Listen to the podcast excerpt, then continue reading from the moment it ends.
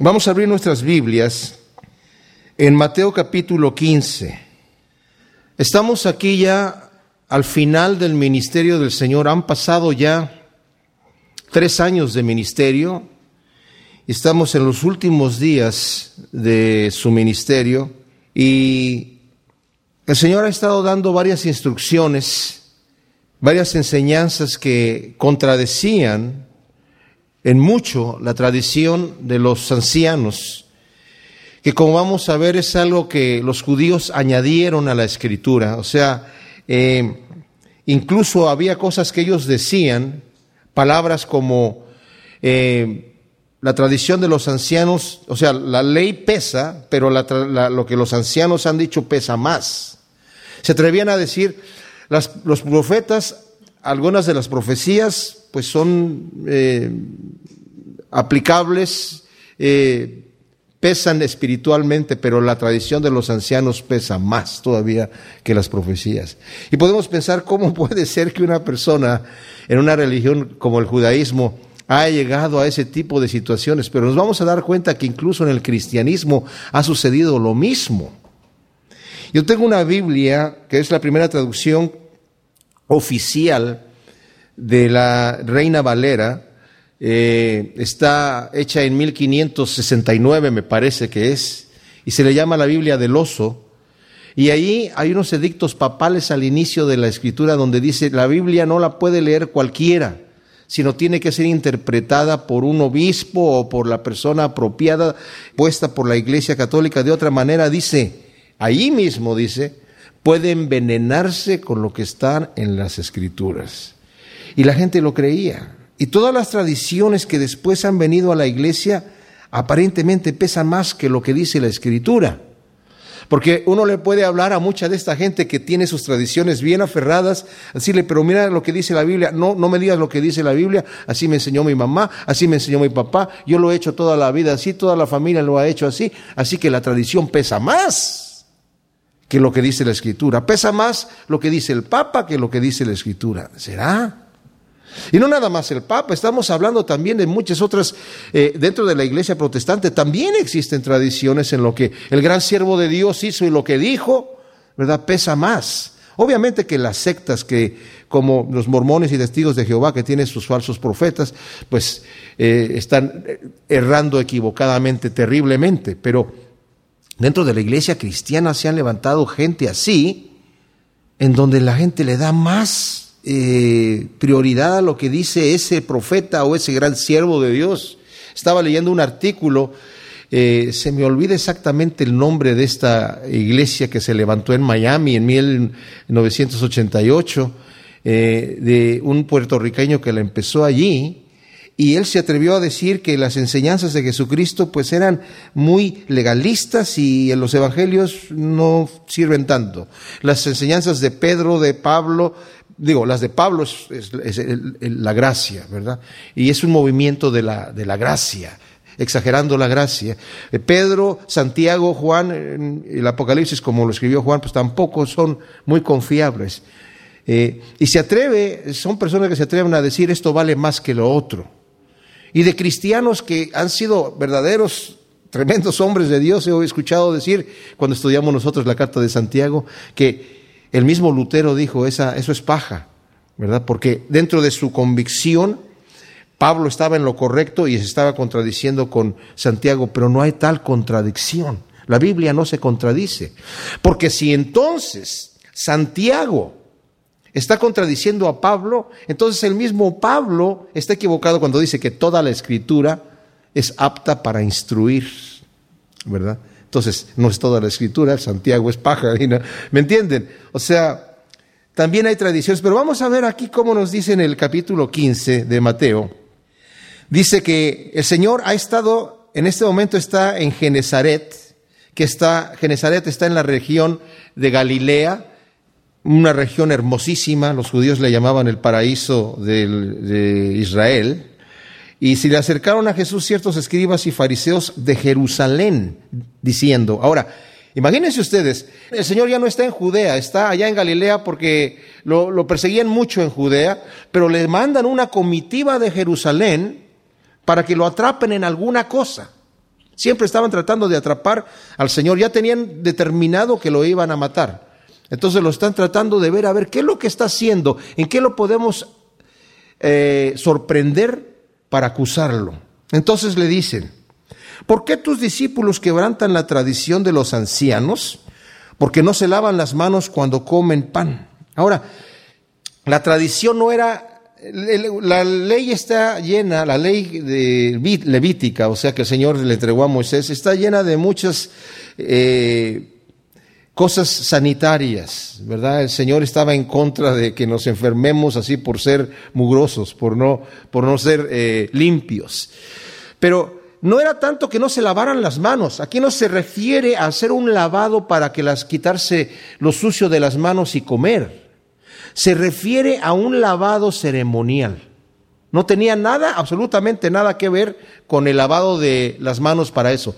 Los judíos tenían, de la tradición de los ancianos decía, que los judíos cuando el hombre en general, pero ellos cuando dormían, había un demonio, se me olvida el nombre, que de alguna manera se sentaba en las manos de los judíos que estaban durmiendo. Yo no sé cómo le hacía porque tenía que ser casi omnipresente para poder estarse sentando en las manos de todos los que están durmiendo en ese momento.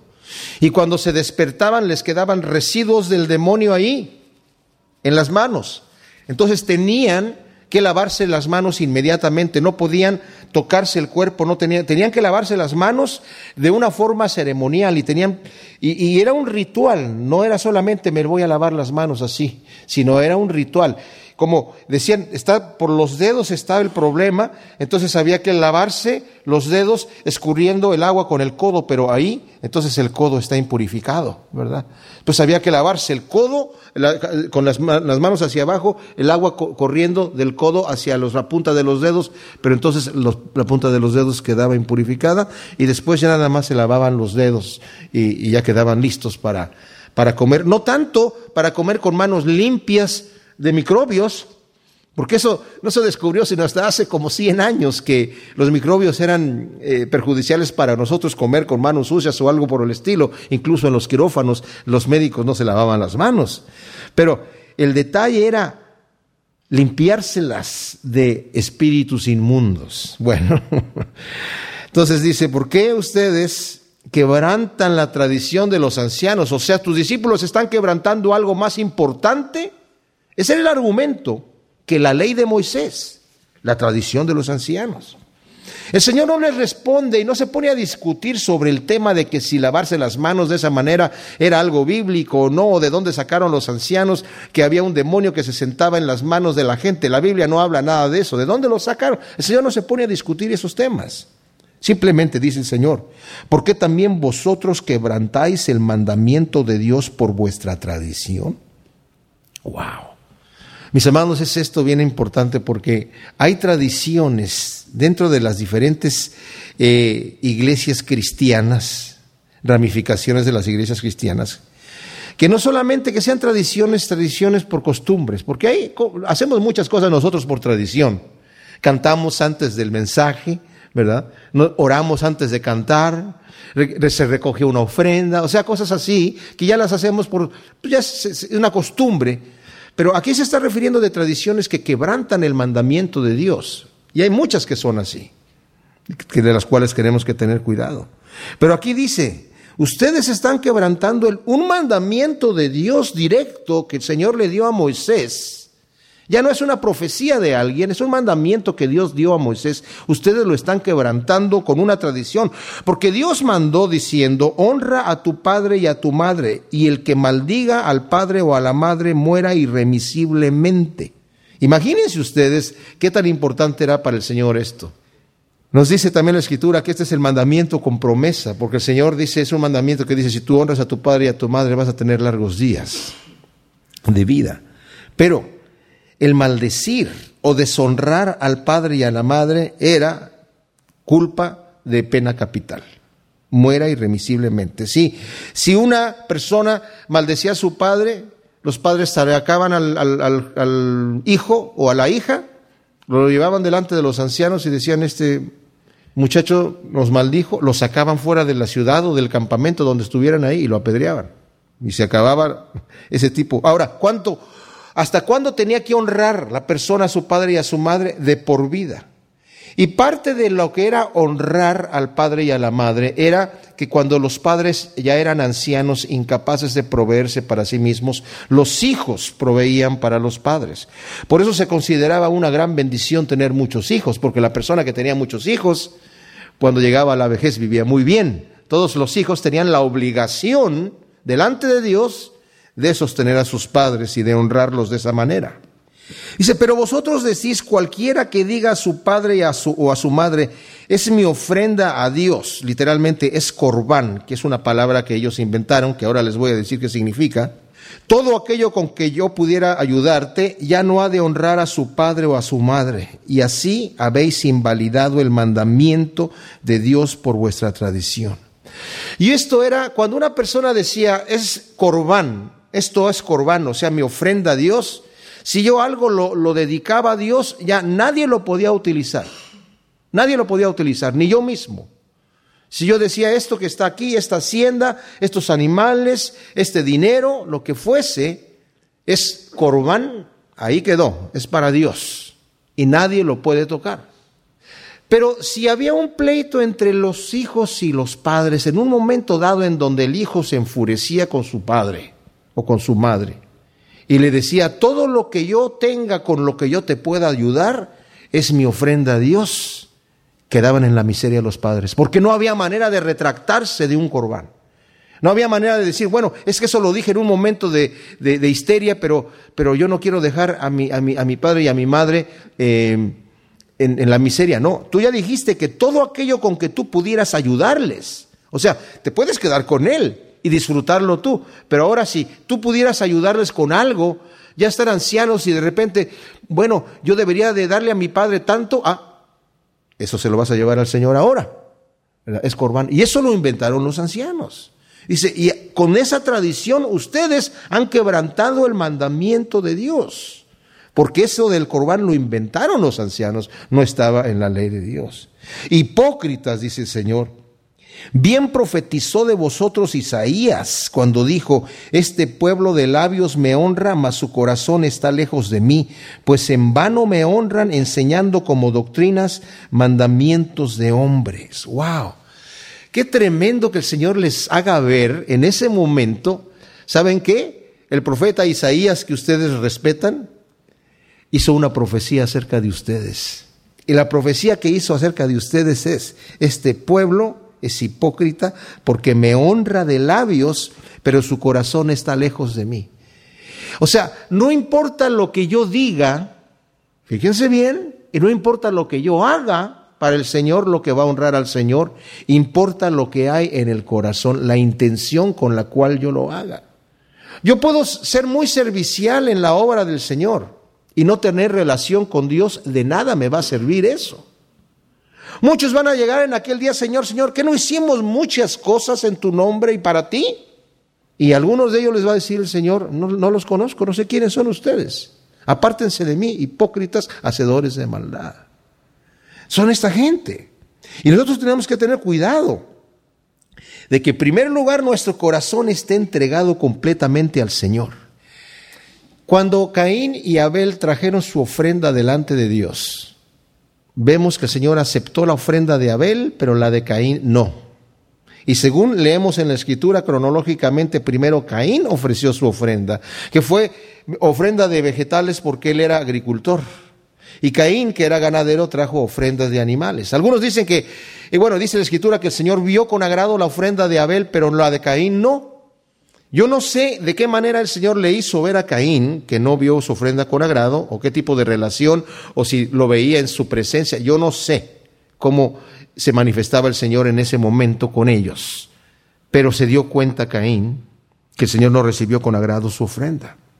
Algunos dicen que es porque le trajo vegetales y, que en realidad eh, lo que el Señor quería era una ofrenda como de un sacrificio de animal. Pero eso no lo creo yo porque en la escritura, en la Biblia, nos dice aquí que eh, el Señor exigía a la gente traer ofrenda de animales y también de vegetales. O sea, y si él era agricultor, pues sus primicias eran el fruto de la tierra, ¿verdad? Entonces, ¿pero qué es lo que el Señor le dice a Caín? ¿Por qué decae tu semblante? Si hicieres bien, serías recibido. Si tu corazón fuese perfecto conmigo, yo hubiera recibido tu ofrenda. También por eso dice el Señor, si tú traes tu ofrenda delante del altar y ahí te acuerdas que tu hermano tiene algo contra ti, tu corazón no es perfecto. Y si dejas ahí tu ofrenda, yo no la voy a recibir. Aunque tú la pierdas, yo no la voy a recibir. Porque el Señor no nos está pidiendo ofrendas porque Él se esté muriendo de hambre. No, no es así. O porque a Él le falte dinero, como a veces algunos ministerios pretenden presentar al Señor. Si tú no le das al Señor, el Señor, este ministerio que es de Dios y que es el corazón de Dios, se va a ir para abajo. Bancarrota. No, esas cosas no son así. El Señor es dueño de todas las cosas y Él siempre va a ser dueño de todas las cosas. Pero dice aquí en vano me honran estos hombres enseñando como doctrinas, o sea, como si fueran cosas de Dios, mandamientos de hombres. Y mis hermanos, la iglesia está desafortunadamente llena de mandamientos de hombre. Se ha contaminado con mandamientos de hombres. Y muchas veces estos mandamientos de hombre, como sucedió aquí, contradicen lo que el Señor dice. Y llamando a la multitud, les dijo, oíd y entended. No lo que entra en la boca contamina al hombre, mas lo que sale de la boca, esto contamina al hombre. Imagínense ustedes, llegan estos hombres a desafiar al Señor, a quererlo poner en vergüenza, a quererlo sorprender en algo que estaba bien arraigado en la mente de todos los judíos, la tradición de los ancianos. Miren, me dijeron cuando yo fui a Israel, que yo fui en el 87 me parece, o por allí, me dijeron allá mismo que el 70% de los judíos que estaban allí, en Israel, eran ateos, pero todos guardan las tradiciones, todos guardan el sábado. ¿Por qué? Porque la tradición como que de alguna manera se ha hecho una costumbre que, aunque ya no tenga sentido, lo guardan, aunque no creen en Dios. Y bueno, esta gente está tratando de sorprender al Señor allí en algo de la tradición de los ancianos. ¿Cómo estás quebrantando eso? Venimos a ver cómo estás enseñando a tus discípulos. Tus discípulos deberían estar, como todos los demás judíos, sujetos a la tradición de los ancianos. Pero el Señor les demuestra que no es así y los pone en vergüenza porque después de que Él le dice, ustedes con esa tradición, por muy arraigada que esté en el corazón de la gente, ese tipo de tradición, dice, por muy arraigada que esté, ustedes están contradiciendo lo que el Señor dice. Por ejemplo, si yo me voy a poner a rezar un rosario, y el Señor ya me dice aquí en la palabra de Dios que no diga vanas repeticiones como los gentiles, ¿no sería mi tradición contrarrestar directamente el mandamiento de Dios que está en Mateo 6, que cuando me dice, cuando ores no digas vanas repeticiones, porque los gentiles creen que por esas cosas van a ser oídos, pero, pero no son oídos por esas cosas. Pero a veces la tradición está tan arraigada en el corazón de las personas que dicen, no, yo me acuerdo que mi abuela, ¿verdad? Cuando supo que yo me convertí al Señor, me dijo, mira, te voy a regalar una, una Biblia que me, regaló una amiga que era protestante y me dio un Nuevo Testamento. Entonces yo quería compartir con ella las cosas del Señor que yo estaba aprendiendo y me dijo, a mí déjame como estoy, no me toques a mí, y a mí déjame como estoy. Tú está bien que hagas eso, ¿verdad? Y que salgas de las drogas y todas esas cosas, perfecto, pero a mí déjame como estoy. Bueno, por lo arraigado que estaba esa tradición. Entonces dice, no es lo que entra en la boca lo que contamina al hombre, ni sino lo que sale de la boca. Dice Marcos, esto lo dijo haciendo puros todos los alimentos. Hay tradiciones hoy en día que no se puede comer carne en cuaresma. ¿Dónde está eso en la escritura? ¿Y por qué comer carne sería algo inferior a comer legumbres o a comer pescado? ¿De dónde está? ¿De dónde sacan eso? ¿Saben de dónde lo sacan? Son prácticas paganas, de religiones paganas que se unieron a la religión cristiana en un momento dado fueron, se, empezaron a mezclar. Son tradiciones de hombres. Dice, no es lo que entra en la boca lo que contamina al hombre. Qué interesante es eso, sino lo que sale. Como dije, en el, en el Marcos dice, haciendo limpios todos los alimentos. Entonces, acercándose a sus discípulos, le dijeron, ¿sabes que los fariseos se ofendieron cuando oyeron esta palabra? Claro.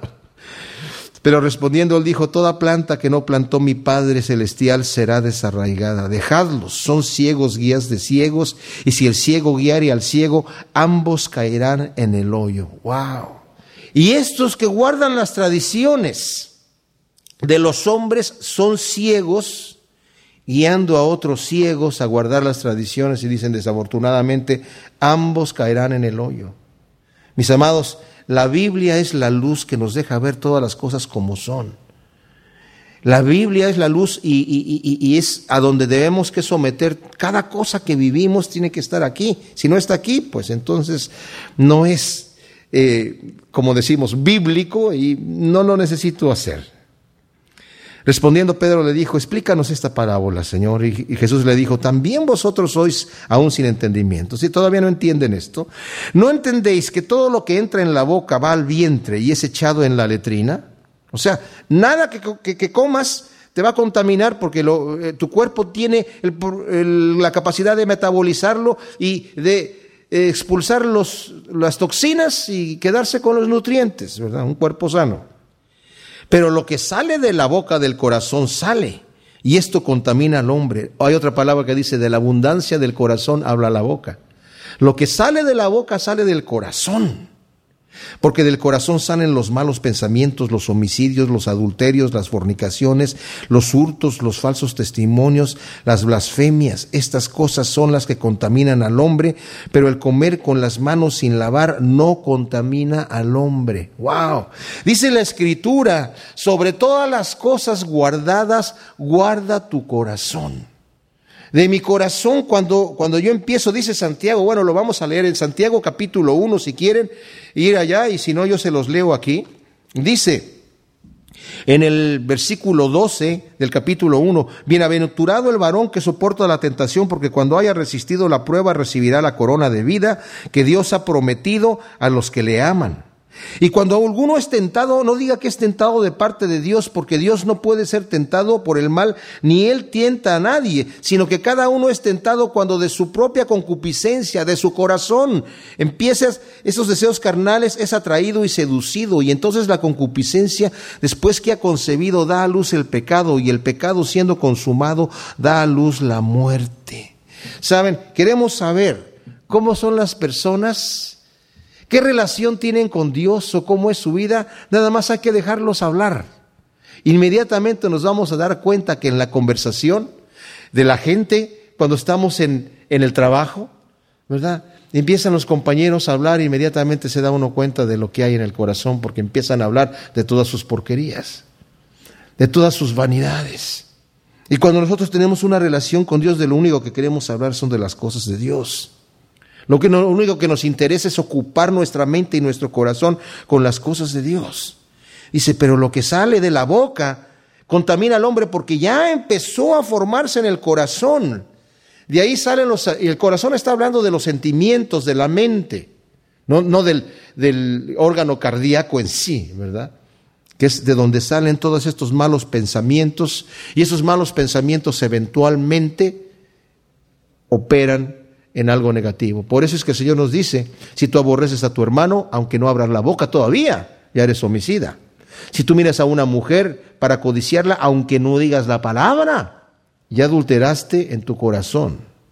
Solamente hay que darle tiempo para que la boca diga, al que aborrece a aquel, diga, ese desgraciado tal por cual. Eh, nada más hay que darle tiempo, porque eventualmente la boca va a hablar, ¿verdad? Y eso es lo que contamina al hombre.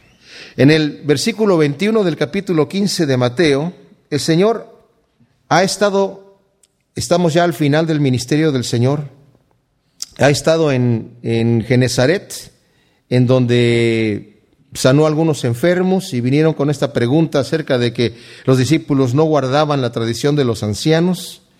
Y ahora el Señor va a salir, va a tomar un descanso.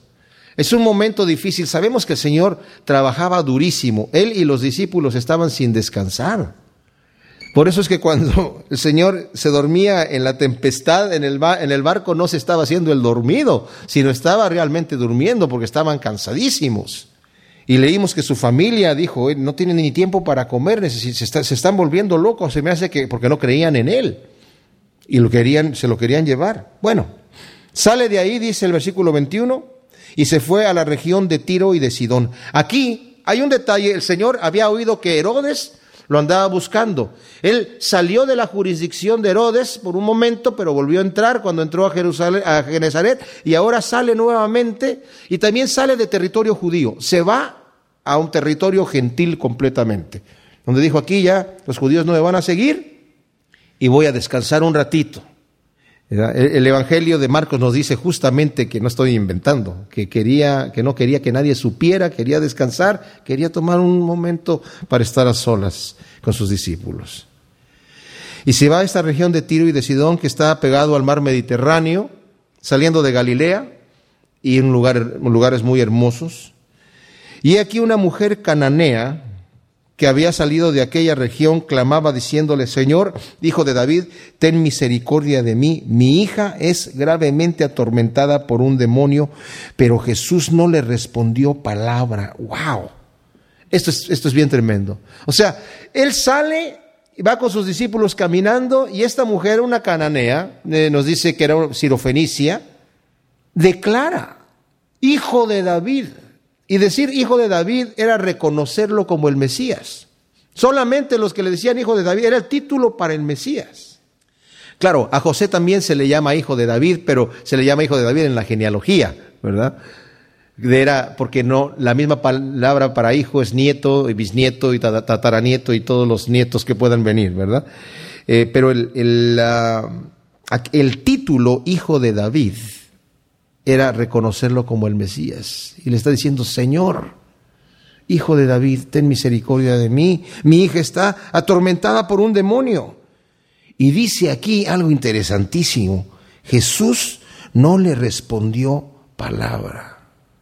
Una de las cosas que es difícil para nosotros entender, mis amados, es el silencio de Dios. Quisiéramos que Dios nos respondiera inmediatamente sí o no. Señor, ¿por qué no me respondes? Estoy orando a ti de alguna necesidad que tengo y en este caso es una necesidad de esta mujer grave. Es algo importantísimo y llega y dice, empieza a clamarle a decir, Señor, y parece que el Señor se está portando grosero con ella, pero sabemos que Él no es así. No le responde palabra.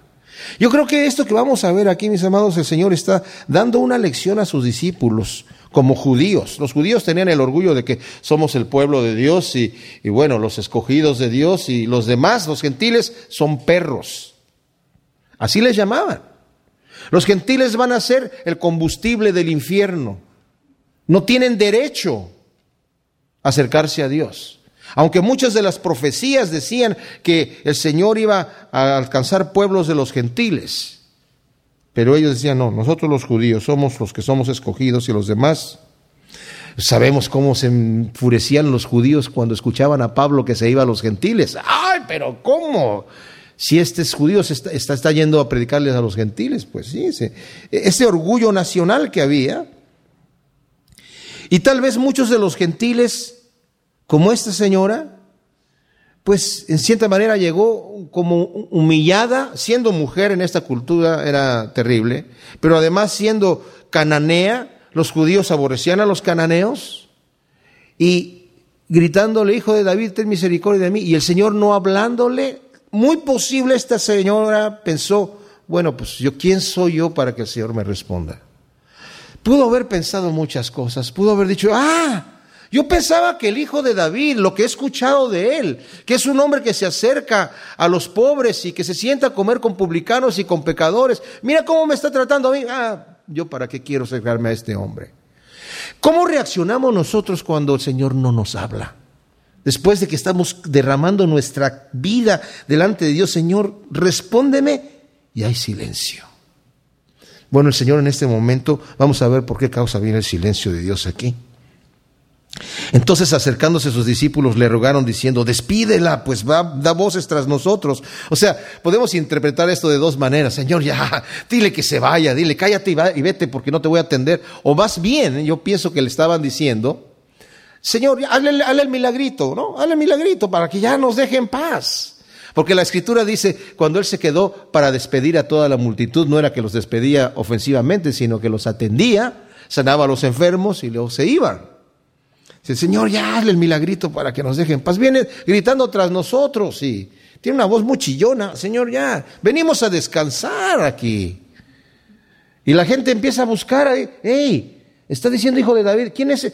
Él, es, él es el, que, le, el, que le dicen el que, tal vez es el Mesías.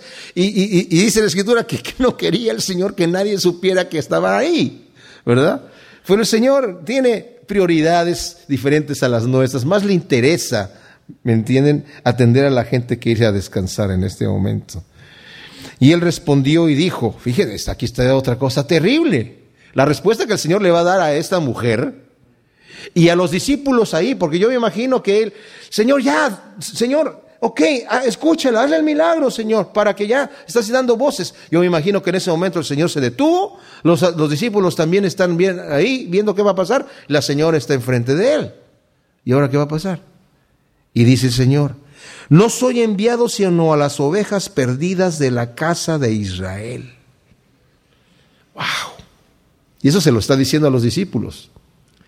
Y se lo está diciendo a todo el mundo, a los que están allí presentes.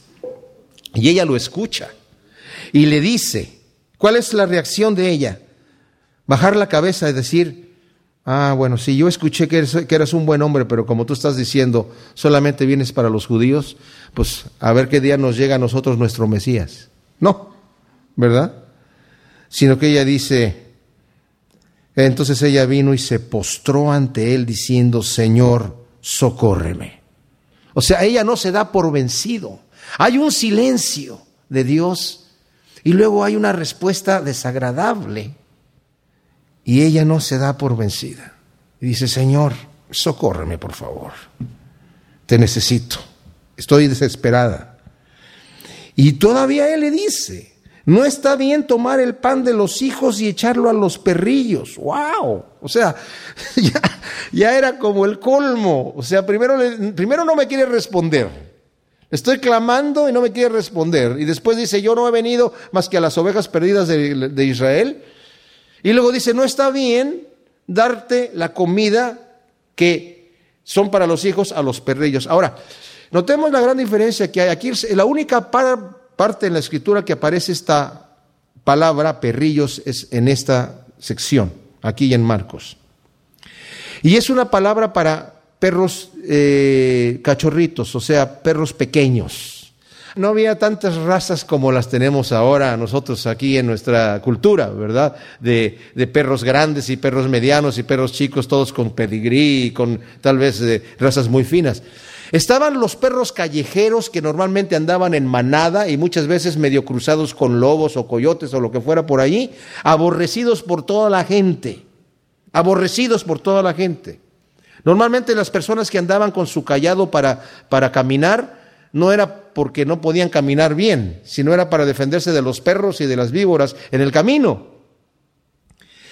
Le decían a los gentiles perros refiriéndose a esos perros aborrecidos por toda la gente. Pero en la casa normalmente había perros pequeñitos, domésticos, que pues eran para los niños, para que los niños jugaran con ellos, pero tenían también otra función. Mi hija tiene dos perritos que tienen esta función. Cuando terminan de comer y los niñitos, eh, los, mis nietos, ¿verdad? Ya tiraron todas las migajas del pan en el piso, deja entrar a los perritos y los perritos son mejores que la aspiradora, ¿verdad? Se comen todas las migajitas que salieron. Bueno, en aquel entonces no pensemos nosotros que la gente se sentaba a comer como en las mesas como nosotros nos sentamos, en una silla y en una mesa. Las mesas estaban casi en el piso y se reclinaban en cojines generalmente sobre el codo izquierdo y comían con la mano la comida, reclinados. No usaban cubiertos.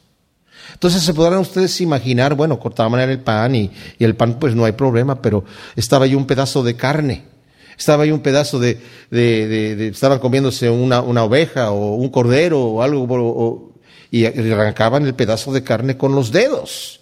¿Verdad? Entonces, pues era eh, no tan limpio como lo veríamos nosotros en nuestra cultura, ¿verdad? Tan agradable, hay que acostumbrarse a comer de esa manera y a ver comer de esa manera, ¿verdad? Y la gente, pues, en vez de chupársela, eh, no se podría estar chupando los dedos, porque se imaginan ustedes si al, yo me siento a comer con alguien y le corto un pedazo ahí al cordero y luego se chupa los dedos y le vuelve a cortar otro pedazo, ya no como más de eso, ¿verdad? Porque, pues, no, es como, como las, familias en donde dicen yo quiero ese pan y lo, los toman y le dan una lamida abajo porque ya son míos y no quiero que nadie se los coma, pues ya nadie, ya nadie se atreve. Entonces, Acá lo que hacían es que tomaban migajón del pan y se secaban la grasa, se limpiaban la grasa de la carne y, lo tiraban atrás y los perritos estaban ahí comiéndose eso. Bueno, se refiere a esos perrillos. Entonces, eso lo digo porque dice, y ella dijo, sí Señor, pero aún los perrillos comen de las migajas que caen de la mesa de sus amos. O sea, Señor, yo no te estoy pidiendo que me hagas el tremendo milagro acá y que vayas a mi casa y que pongas tu mano sobre mi hija para que salga el demonio. Haz lo que quieras con los puros desperdicios, Señor, de lo que tú haces. Con lo que queda, Señor, con eso va a estar bien. Imagínense esto para decir esto a esta mujer. Entonces el Señor respondiendo Jesús le dijo, oh mujer, grande es tu fe. Mis amados, esta frase es la razón por la cual el Señor no contestó la oración de la mujer. La razón del silencio de Dios, la razón de contestarle aparentemente, groseramente, era para exaltar la fe de esta mujer. Porque en ese momento ella no se da por vencida. Cuando el Señor prueba nuestra fe, no solamente es para ver si todavía está allí o no está allí, Él ya sabe lo que hay en el corazón. No es para que nosotros nos demos cuenta si está allí o no es para que nuestra fe crezca. Porque Abraham cuando fue probado por su fe, su fe creció. Después de que le dijo el Señor, le dio a su hijo hasta los 100 años, creció más de cuando declaró y creyó a Dios y le fue contado por justicia. Y después cuando le pidió que ofreciera a su hijo y, y no lo tuvo que ofrecer, creció todavía más su fe. Entonces aquí, grande es tu fe porque en ese momento ella dijo, Señor, con los puros desperdicios, hágase contigo como quieres. Y fíjense, dice aquí, y su hija fue sanada desde aquella hora. Ella se fue, como hablamos de Abraham, con la fe de Abraham diciendo, ya está listo. Yo no, no, necesito comprobar, no necesito ir y, y, espérame, déjame, voy a, verificar si sucedió o no sucedió. Como la fe del centurión, tú di la palabra, Señor, ahí donde tú estás, desde allá afuera, y mi siervo va a sanar. Y el Señor dijo, no he encontrado fe así en Israel. Pero también les muestra a sus discípulos, aunque he venido a la casa de Israel, vean ustedes la fe de aquellos que no son mi pueblo. Vean ustedes la fe de los gentiles, la fe de ese centurión que no era judío y que creyó de esa manera. La fe de esta mujer sirofenicia, en donde no ni siquiera tuvo que ir a comprobar que su hija había sanado o no, se hizo conforme a su voluntad y lo creyó. Porque si nosotros vemos, por ejemplo, el, evento de Namán, el jefe del ejército eh, sirio, era leproso. Y en tiempos del profeta Eliseo, bueno, el rey de Siria en sus conquistas en, Israel había llevado varios cautivos y dentro de la gente que había llevado de los judíos cautivos había una muchacha que trabajaba como empleada o como, o como esclava más bien en la casa de Namán. Y como él era leproso, le dijo esta eh, esclava a la esposa de Namán, hay un profeta allá en Samaria, y si, y si, va, y si va Namán, tu esposo, a, verlo, él lo puede sanar. Entonces le dijo la esposa a, Naamán, y Naamán le dijo al rey, y el rey escribió una carta al rey de Israel, este, te envío aquí a Naamán con unos eh, buenos talentos de plata y, monedas de oro y varios vestidos nuevos y varias cosas ahí, ¿verdad? Para que me lo sanes. Y el rey dijo, pero ¿qué? ¿Este rey que quién cree que soy yo? ¿Dios? ¿Acaso? Vean, y estaba diciéndole a su gente, él me está provocando para que vayamos a la guerra. ¿Cómo me está enviando aquí a, a, a para que yo lo sane?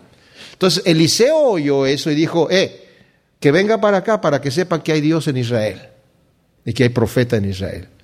Entonces fue Naamán con toda su pompa y como venía con sus carros y todo eso, pues el, el jefe del ejército sirio. Y se paró ante la, eh, frente a la casa de, de, el profeta Eliseo y el profeta Eliseo envió a su siervo, Giesi, a decirle, dice el, eh, profeta que te zambulla siete veces en el río Jordán y se te va a quitar la lepra. Y se enoja mano y dice, pero ¿qué es esto? Si yo vine aquí con toda esta gente, yo pensé ciertamente va a salir él, no va a enviar a su siervo aquí, va a salir él personalmente y va a clamar a Dios, va a levantar las manos y luego va a tocar el lugar donde está eh, la lepra y va a desaparecer. Dice, los ríos que hay allá en Damasco que no son mejores que todas las aguas de Israel, vámonos de aquí. Y se fue, enojado. Entonces los, los siervos que venían con Naamán le dice, oh, Padre mío, mira, eh, si te hubiera dicho el profeta que hicieras una gran hazaña, ¿no la hubieras hecho? Si te está diciendo que te metas al río, métete al río Jordán. Ok. Se metió al río Jordán, se zambulló siete veces y se le quitó la lepra, ¿verdad? El detalle aquí que quiero yo resaltar aquí es que Namán ya tenía en su mente, no, es que tiene que ser de esta manera, contrarrestado con la fe de esta mujer que, Señor, como tú quieras. No, pero es que no le voy a dar lo, que, es precioso, lo que es para los hijos, no se lo voy a dar a los perrillos. O sea, diciéndole usted, tú eres de los perrillos. Ay, ay, ay. digo, pero sí, pero los perrillos todavía comen de lo que cae de, las, de la mesa de sus amos. Y el Señor dice, grande es tu fe. Y la sana. Pasó Jesús de ahí y vino junto al mar de Galilea y subiendo al monte se sentó allí. Aquí el Señor está en Decápolis. Antes no lo recibieron. Eso nos lo dice Marcos, que llega a Decápolis justamente, porque antes no lo recibieron. Ustedes saben que había ahí un endemoniado gadareno que salió y cuando el Señor lo sanó, los demonios entraron en un hato de cerdos que había ahí y los cerdos se despeñaron en el agua. Entonces la gente se asustó y lo echaron y, el Señor dijo, bueno, le dijo al endemoniado que ya había sido liberado, le dijo, tú quédate aquí, no me sigas, sino quédate aquí y habla de las grandes cosas que ha hecho el Señor contigo. Y este hombre hizo tan gran trabajo, solamente no tenía ni, ningún conocimiento de la escritura. Lo único que compartió es lo que Dios había hecho. Ya lo conocían, que era un endemoniado que nadie lo podía ni siquiera controlar. Y ahora era un hombre cuerdo, tranquilo, hablando de las grandes cosas que Dios había hecho con él. Y ahora regresa el Señor a Decápolis. ¿Y qué sucede? Se le acerca la gente, mucha gente, dice el versículo 30, que traía consigo a cojos, ciegos, mudos, mancos y muchos otros enfermos, y los pusieron a los pies de Jesús y los sanó. De manera que la multitud se maravillaba viendo a los mudos hablar, a los mancos ser sanados, a los cojos andar, a los ciegos ver, y glorificaban al Dios de Israel. Es maravilloso lo que va a pasar ahora. Todavía está ahí con esta gente y Jesús llamando a sus discípulos dijo, tengo compasión de la gente porque ya hace tres días que están conmigo y no tienen qué comer. Y enviarlos en ayunas no quiero, no sea que desmayen en el camino. O sea, la, imagínense, el Señor estaba todo el día enseñando y la gente estaba allí bebiéndose todo aquello que el Señor estaba enseñando, escuchando. Y después el Señor dice, tengo compasión de esta gente porque no han comido. Y, no los quiero enviar así, no sea que se desmayen en el camino. Ya había el Señor hecho el milagro de multiplicar eh, panes y peces para cinco mil hombres, sin contar a las mujeres y a los niños. Dijimos que por lo menos debe haber habido ahí unos de 15 a 20 mil personas que comieron. Y recogieron doce cestas llenas. Las cestas eran unas canastitas que traían cargando la gente porque los ancianos les habían dicho que tenían que traer ahí la comida para que no las, lo tocara el polvo, que tenían una tapita. O sea, era una cesta que tenía su tapa y la traían dentro de la túnica y ahí tenían su, cargaban su, su lunch, su comida, ¿me entienden? Entonces, este, recogieron doce cestas llenas de lo que sobró.